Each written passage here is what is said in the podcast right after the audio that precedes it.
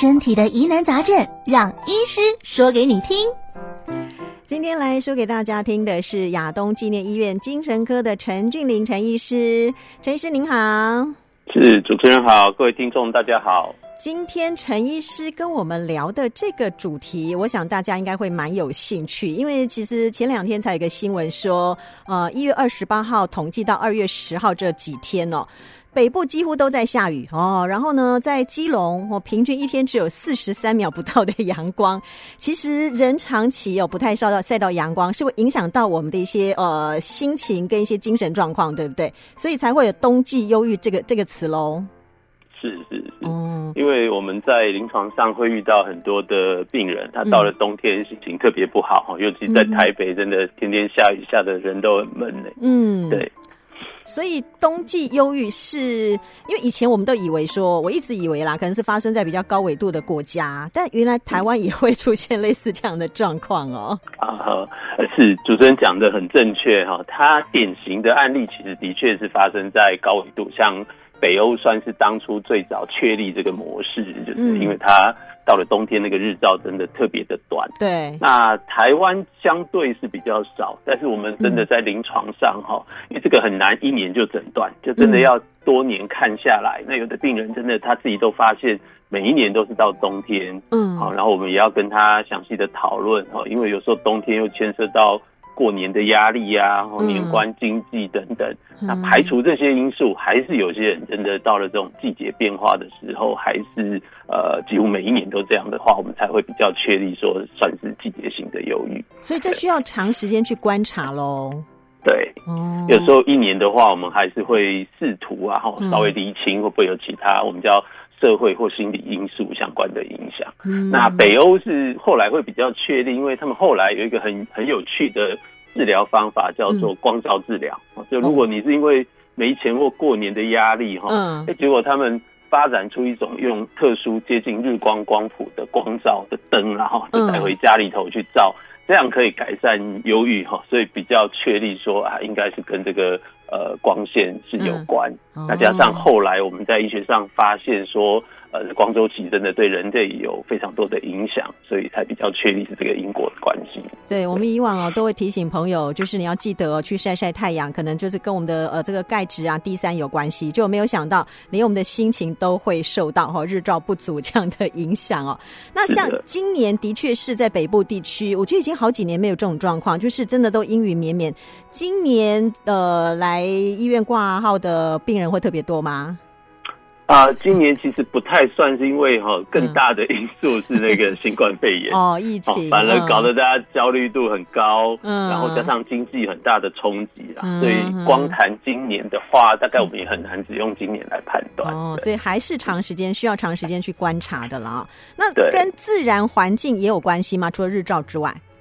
是，我们现在当然医学的进展哈，就是希望去理清到底哪些事情在影响我们的健康。嗯，那除了像日照是一个比较确立的之外，慢慢的也在研究说，哎，我们的绿色环境哈，到底对我们的精神状态有没有影响？而且我现在也发现说，这种自然景观对我们还蛮重要的。哦，所以大家都市里头如果这个植物太少啊，绿地太少，恐怕也是影响我们的心理健康的啊。可是我们都说都市丛林，都市丛林啊，几乎放眼望去都是房子啊。然后呢，可能上班的朋友一早进了办公室，可能要到中午才有短短的午休时间，搞不好还没空出去吃饭，又继续工作，一直到晚上，然后太阳已经下山了。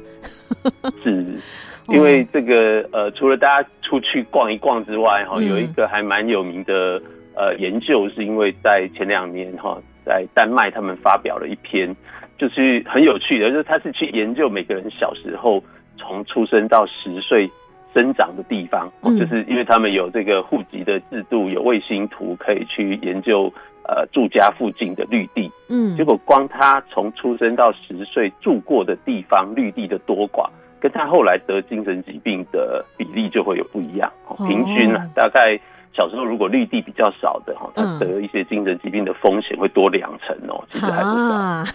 天哪！对，哎、欸，所以国外的研究哦，的确是很有参考价值，对不对？台湾会做类似这样的研究吗？呃，我们现在国内也有一些呃医师啊学者开始在做。嗯、那呃心理健康之外，然后大概国内有一些。呃，像前前一阵子有一位彰化的的小儿科哈，钱建伟医师，他也在发表，嗯，就是我们的绿地跟我们的呃血压跟一些代谢性的疾病的相关性，其实是可以看得到一些环境真的对我们的健康是有影响。所以要提醒听众朋友哦，三不五时你一定要抽时间哦，即使到家附近的那个公园去走一走、绕一绕都好，对不对？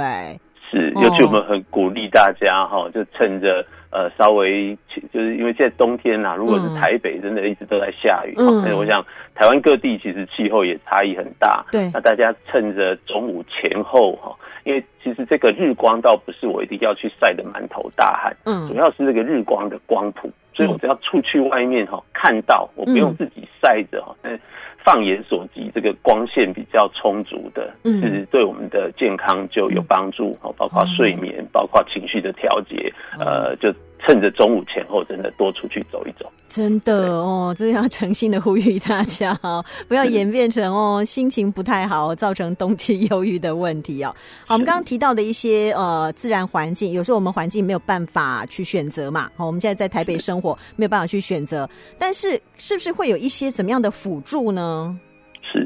那也因为现在研究这种自然的环境因素啊，哈，然后自然动物、植物跟我们的健康息息相关，嗯，然后其实有一些，然后等于说刻意设计一些方案，嗯，把自然元素带到呃这个所谓的治疗或健康里面，哈、嗯，那在欧盟他就提倡过一个叫做绿色照护，就是多多的把这些自然元素运用到。广义包括医疗，包括我们的这个呃，包括长期照护这些哈。嗯，那大家可能这样听还有点笼统，可能有些人听过我们叫呃园艺治疗啊，动物辅助治疗，哦，森林疗愈、冒险治疗这些。嗯啊，那这几个都是运用到自然元素，所以其实欧盟当初是曾经把它统称起来叫做绿色照护这样的一个概念。哦，那国内现在的情况呢？我们有这些，我们有在发展这些吗？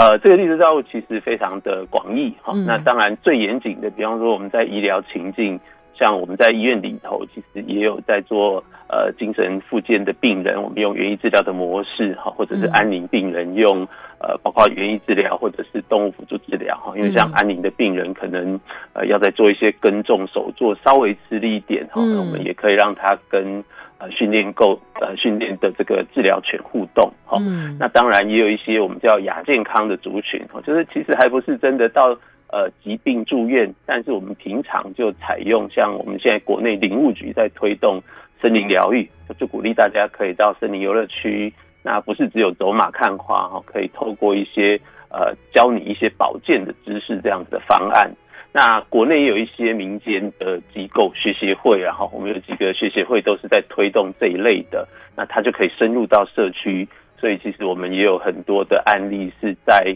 呃，像有一些照护机构，老人的长照的机构，那透过这样的方法，呃，能够改善照护的品质。好，那大家可以想象，你如果平常好像呃只是在那里聚会，但是有一些这种比较生动的方案进来哈，嗯，让大家做做盆栽，做做手作。然后带回去，你还会觉得说，哎，我自己做的，我是不是再多照顾它？嗯，然后可以在呃，就是从小小的苗带回去，长几周、几个月以后再长大一点。嗯，然后或者是呃，我们率队然后组个活动到森林，或者到我们叫呃，名称叫冒险治疗哈，在台湾比较流行，比方说像这种溯溪啊、攀岩啊，或者是骑单车冒险。这个都非常棒的，可以呃跟我们的健康结合的一些方案。嗯，其实我之前也在节目当中有跟听众朋友分享过，在疫情之前，我刚好迷上了种多肉植物，后来我就发现我在疫情期间哦，有一个精神寄托在那里，我就觉得心情不会那么的郁闷哦，就一直在看看家里的一些多肉植物哦，他们每天变化，但几乎没什么变化，但是呢，你。哎，突然看见它，哎，长高了那么一点点，哇，那个心情就开心的不得了。其实就有点类似这样的一个精神寄托，对不对？真的，真的。嗯、然后尤其多肉植物哈，很多它那个。呃，你看起来它就肉肉的，但是忽然之间开花了，那个对，还蛮振奋的。对对对，是一个非常特别的转换。嗯，其实哦，呃，绿色的照护，我在台湾这样的一个发展，听哦陈医师这样讲，我们也往这个方向去发展。那当然呢，呃，有些单位已经都有了。那刚刚有提到所谓的动物辅助治疗，就是一般我们呃会说的那个狗医生嘛。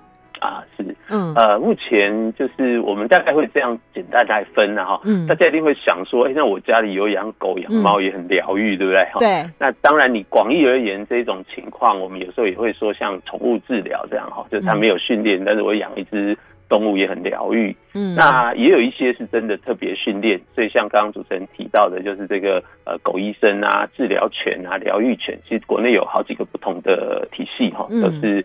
训练过的动物特别来配合一些方案，这个我们叫做动物辅助治疗。嗯，那其实国内还比较特别，其实也有在推马术治疗的单位，嗯，然后像。呃，有时候啦，就是说国外也会有一些其他不同的动物，大概最常运用还是狗跟马最多。哦，难怪以前我们也看看过报道，好像家里面有养宠物的老人，他的那个呃平均寿命好像也会长那么一点点，是不是？啊，真的哦，哦有很有可能，很有可能。对啊，因为他总是有一件事情要做，他可能每天要帮他准备食物，可能哎，他需要出去遛一遛、走一走，对不对？哦，让他有事情做。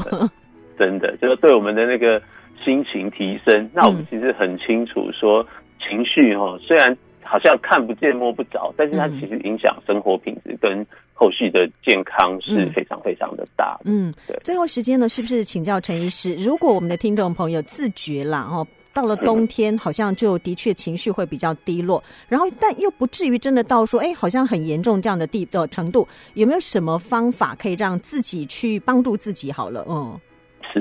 我们也是提倡哈，就所有的健康照护都是环环相扣的，嗯、所以一定是从自我照护开始。嗯，那最重要的就是说要自我觉察。如果你呃不太对劲，一定要稍微静下来想一下，哎，我现在呃哪些地方不对劲？是情绪还是睡眠？然后我有遇到什么压力是可以解决不能解决的？嗯，然后我有哪些资源哈，跟人家谈一谈，或者像我们刚刚讲的最基本的，你可以抽点空。常常都是忙到没空照顾自己，嗯，好，那我们趁着中午白天的时候出外走走，周末假日去从事一些自己喜欢的休闲娱乐，嗯，那当然最后如果实在状况还是不太能够平衡的过来，那适度的寻求专业的协助还是非常的重要。嗯，没错，其实现在大家对于这个呃精神方面的这个疾病哦。呃，理解比较多了之后，就不会那么害怕。因为以前我们都会觉得说，哎呀，这个这个好像，尤其家里头如果有类似这样的家人的话，都很想把它藏起来，觉得很丢脸啊，什么事情。